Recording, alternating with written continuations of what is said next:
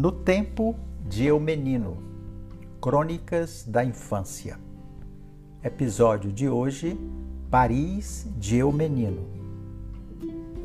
Nesses dias andei a me encharcar de Paris. Uma cadeia de acontecimentos levou-me a esse estado. O mote foi a leitura de algumas cartas do escritor argentino Julio Cortázar publicadas na revista Piauí, com uma envolvente apresentação do crítico Davi Arrigucci Júnior. Já disse antes que gosto de ler cartas. Em geral, são textos reveladores daqueles raros momentos de descuido em que a espontaneidade sufoca a razão e o sentimento abre espaço para a pureza das palavras pois essas virtudes estão lá nas missivas de Cortázar endereçadas aos seus entes queridos deixados em Buenos Aires. Só que ele não escreve de qualquer lugar, mas de Paris, por quem se apaixonou, ora vejam, sem a menor das resistências. Diz Cortázar: eu gostaria que Paris se entregasse a mim sempre como a cidade do primeiro dia. Estou aqui há quatro meses, mas cheguei ontem de noite. Chegarei outra vez esta noite. Amanhã será meu primeiro dia em Paris. Lembrei-me então de outras leituras e outras lembranças. Quanta gente buscou em Paris o seu porto seguro de inspiração. Hemingway esteve lá e cunhou uma frase reveladora: Paris é uma festa. O poeta e dramaturgo irlandês Oscar Wilde lá viveu, lá morreu e até hoje seu túmulo é atração turística. Gabriel Garcia Marques, Vargas Llosa e tantas outras figuras da literatura universal souberam tirar sua casquinha de inspiração na capital da arte e do lazer.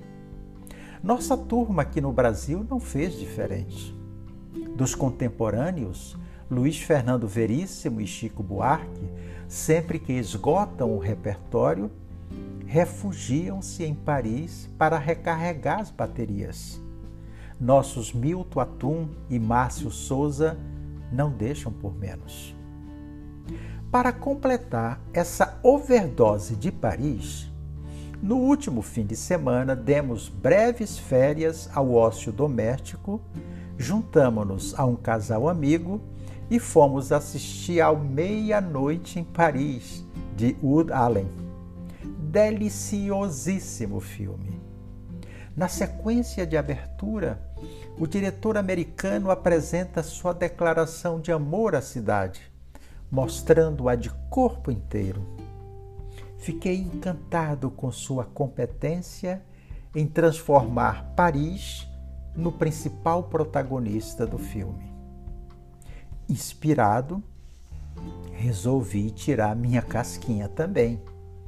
Semelhante ao personagem Gil Pender, que magicamente retorna à fervilhante Paris do início do século XX, aproveitei o embalo e fiz minha viagem particular de retorno ao passado.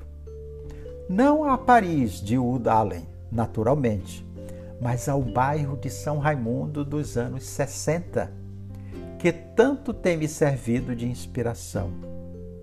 Lá estava o igarapé do mesmo nome, com suas águas cristalinas, estabelecendo fronteiras com os bairros da Glória e Aparecida. Era o nosso rio Sena. Sem tantas pontes, é claro, mas pelo menos a nossa Ponte Neuf lá estava, romanticamente ligando as duas margens entre São Raimundo e Glória, com os batô desfilando com elegância. Quem disse que não tínhamos o nosso Champs-Élysées? Resguardada à distância com as lojas da Louis Vuitton, Cartier, Sephora e tantas outras e a multidão a bom subir e descer a chique avenida parisiense, o arraial de São Raimundo, com a multidão invadindo a praça da igreja, nossa Notre Dame, não deixava nada a desejar. Não tenho, portanto, razão para me queixar. A Paris de eu menino existiu, pelo menos em minha fértil imaginação.